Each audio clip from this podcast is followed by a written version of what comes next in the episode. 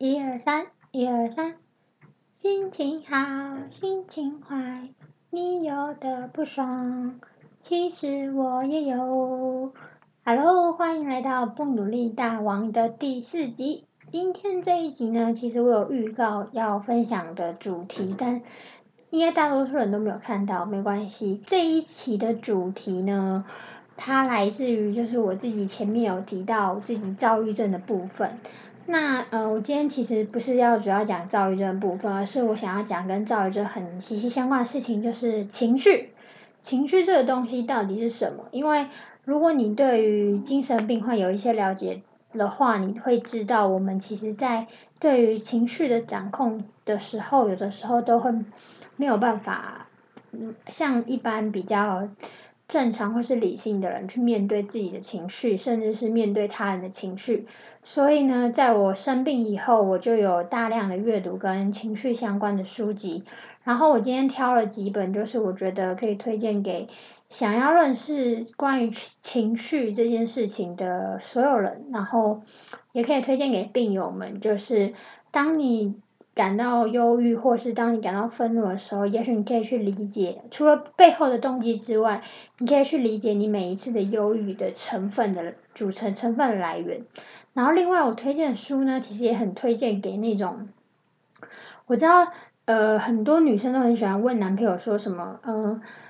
嗯，你喜欢我哪里？然后男生。通常男生脑袋里词汇就很少，就是干、靠北、马的、靠腰之类的这种这种词汇他们会很多，但是要讲到形容词的时候，他们可能就会说：“哦，我觉得你很可爱啊，嗯，我觉得你很漂亮啊，嗯，我觉得什么。”然后女生这时候听到就会很不爽。所以我今天介绍其中有一些书呢，它是跟呃字词相关的，就是推荐给一些。你的脑袋知识库里面那个词汇用量比较少的，当你有一天被女朋友或是男朋友问到一些话的时候，也许你可以多一点词汇回答，好让你们的关系可以继续延续下去。OK，回到情绪这件事情，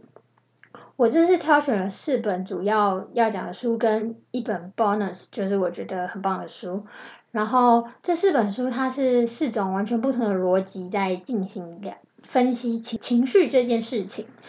那首先，我先从我觉得最 Q 的那本书开始讲。这本书呢，它是日本人写的，它叫做……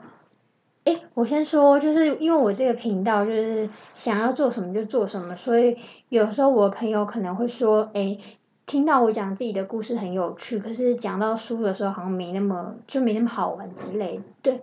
我当然知道讲到书没那么好玩，但人生本来就不是只有好玩的事情。然后我觉得对于我个人来讲，读书就是一件非常好玩的事情，所以我会不断的在我的频道推广书，然后希望大家有一天可以得到共感，就是无论在哪一本书或是哪一句话，你能得到有一种哇塞，Oh my god，我也想看那本书，那这样就够了，对。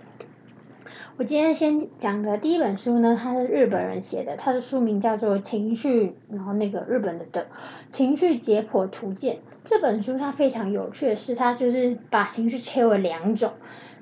负面情绪跟正面情绪。当然，我们知道情绪绝对不是只有这两种可以来。就是完全环环盖我们整个人能拥有的情绪，但这本书它就是简简单扼要的分分法这两分分分类这种情绪，负面情绪跟正面情绪对，然后它一共介绍了三十七种，然后这本书的插画非常可爱，我猜应该就是出版社是直接买那个日本的插画的，直接买下来对，然后呢这本书它很有趣的是，它前面会先告诉你说。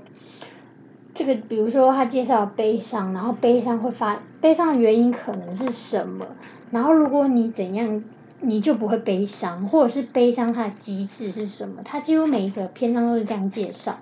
然后他可能会告诉你悲伤会发生什么事情，然后如何控制悲伤，以此类推。他在每一个情绪，他都是这样介绍，就是比如说不满、抱怨或是愤怒，他都是讲。如何控制啊？然后如何为什么？等等的，然后会配上非常可爱的插图。对，这本书我觉得非常看完会很轻松，然后会会心一笑。呃，其实我有在，我有把这几本书一些我觉得呃可以拿出来跟大家讨论的情绪，把它特别的贴标签挑起来。对，然后那这本书另外一个特别是，因为它只有分正面跟负面嘛，所以我觉得你的阅读方式，我推荐你的阅读方式是，比如说当你今天就是被老板骂，或是发现男朋友好像有小三，然后或者是体重胖了五公斤，情绪非常糟，你可能先看一篇就是心情负面的那个，比如说缺乏动力。他这本书里面说，缺乏动力就是没有活力、元气的状态。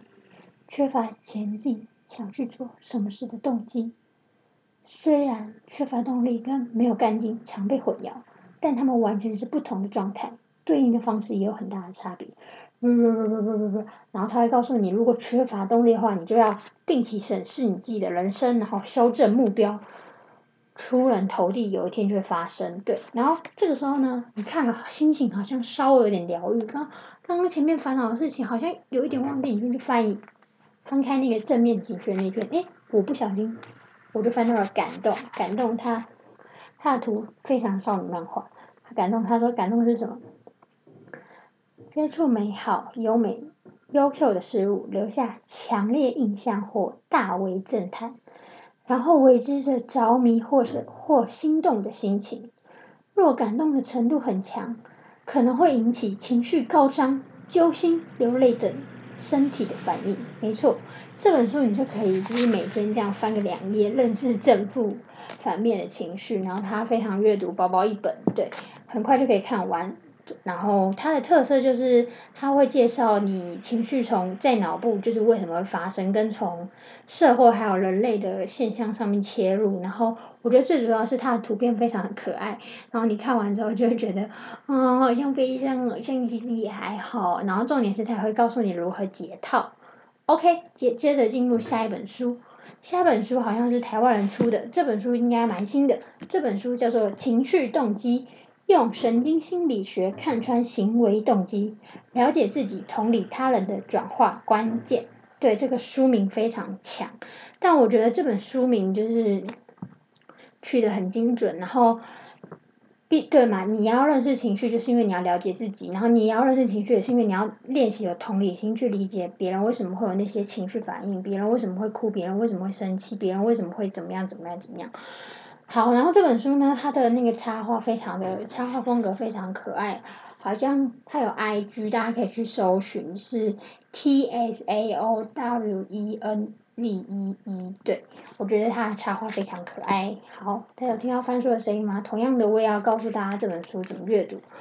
这本书呢，它的分类跟上一本分类比较不一样，它是分喜怒哀乐，然后它前面会告诉你如何从科学的角度来。看情绪密码解读，对，就有科学根据的书，你读起来的时候，你就觉得，哇，好像真的是这样。对你不要不要去批判说他到底写对不对，你就是反正因为你今天就有情绪困扰嘛，你就相信他一点没有关系，多相信本来就是一件好事。好，然后这里有一样的确有贴标签，想要跟大家分享的，就是忧郁，他这边的忧郁，他说。哀伤、难过和忧郁的情绪感受，不等于忧郁症。对，这个大家都知道，都是正常的反应。然后，忧郁呢是与脑清脑内的血清素有关。你看，它这里就是有认真的提到了科学相关的东西，然后。过度忧郁表现持续一段时间，会为生活带来困扰和痛苦，例如失眠影响日常生活，才能被诊断为忧郁症。有些人阴天的时候出现轻微忧郁的情绪情感，也会被视为忧郁症的迹象，但这并非症状，但这并非症状表现，而是普通现象。被忧郁症产生的人会感觉生活散乱，对未来毫无希望，也会为失眠所苦。这时，以生理学的角度来说，忧郁症与过低的脑内激素血清素有关，因此精神科医生会给予药物，怎么样？怎么样？不不不不不不不，对，你看你有没有发现，他解释忧郁呢？他不只是解释这个情绪，这个情绪会有什么现象，他还仔细的告诉你说，告诉你这个忧郁它可能衍生出什么东西，然后你要如何去面对它。喜怒哀乐之外呢，它最后还有一章是综合，就是社会情绪。它社会情绪，比如说同理心啊、同情啊，我觉得这本非常值得看，因为他写的很浅显易懂，然后每一篇他就一面，然后把一个情绪完整的告诉你，然后它下面还会有个小 point，就是告诉你，当你面对这个情绪的时候，它有点像小精灵的方式告诉你，当你无论面对正负反的情绪的时候，你有什么更好的方式去调整自己。对，这是一本可以快速让你认识你当下此刻的情绪为什么会发生的书，对，非常推荐给大家。OK，接下来这两本它比较深，然后也比较有点偏离今天想要讲的情绪，但我觉得它也息息相关。呃，因为息息相关的原因就是它是以情绪为出发，但它的作用可能不太一样。呃，一本就是非常经典的情绪之书。这本书我非常的喜欢，它是《情绪之书》，一百五十六种情绪考古学，探索人类的情感本质、历史演化与表现方式。对这本书，其实嗯，说深也是深，说浅呢也是可以浅谈、浅读，就看你，就看你要怎么去阅读它。然后我我我标签起来的呢那一篇呢，不是，它是写到爱，对。然后呢，他这里写到爱，他写什么？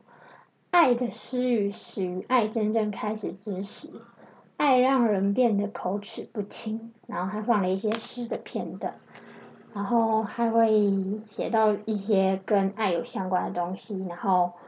爱的表现，比如说默不作声的表现，至今是我们示爱的方式之一。你可以在默许的宽宥，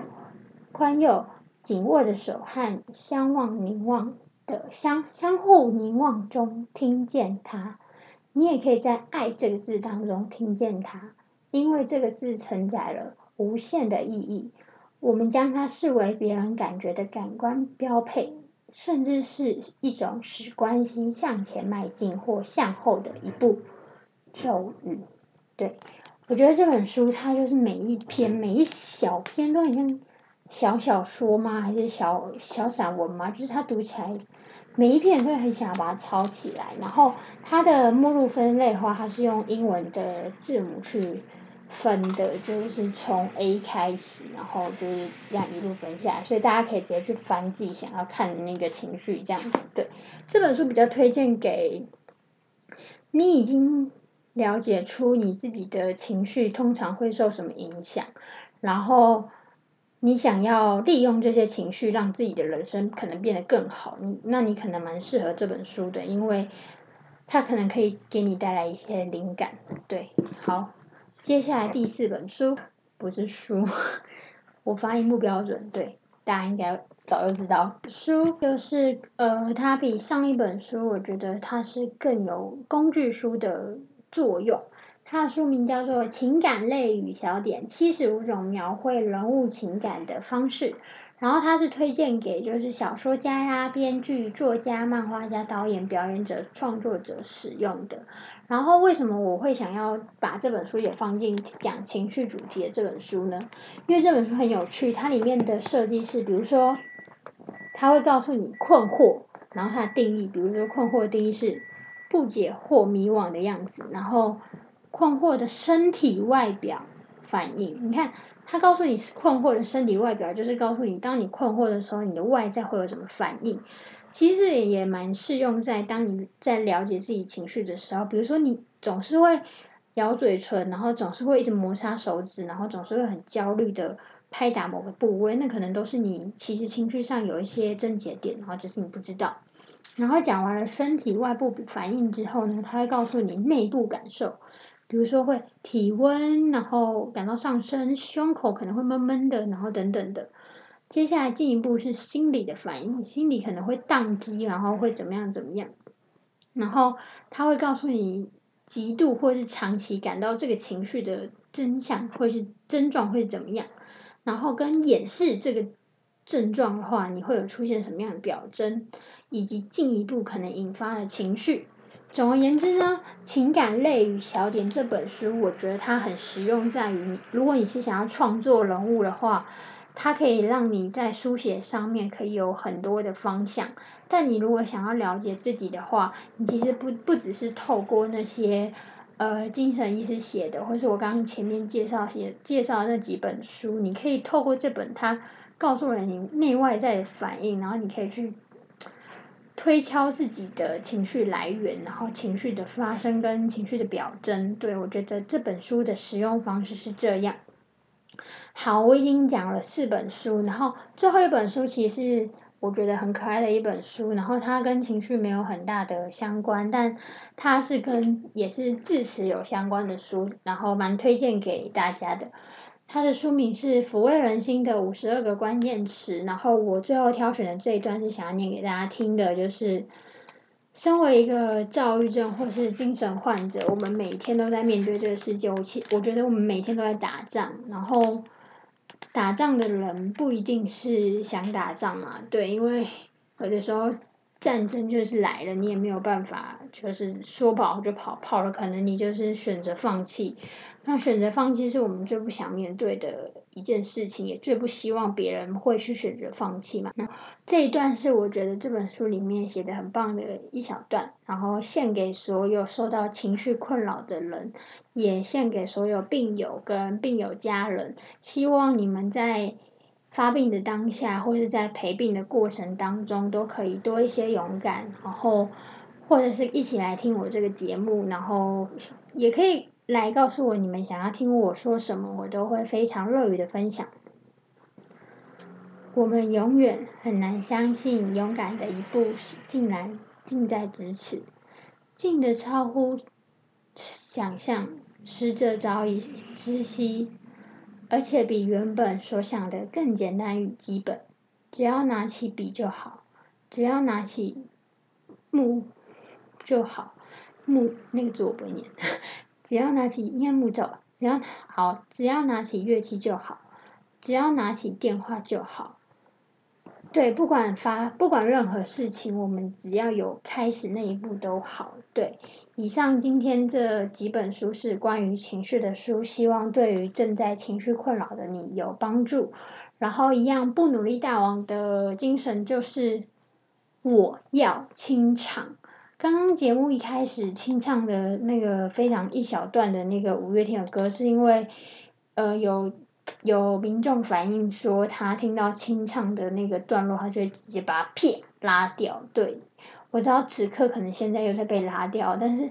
我的节目我不在乎你有没有拉掉，我就是要唱。对，然后我现在有点突然找不到找不到我的那个歌，我今天准备也是跟情绪相关的歌。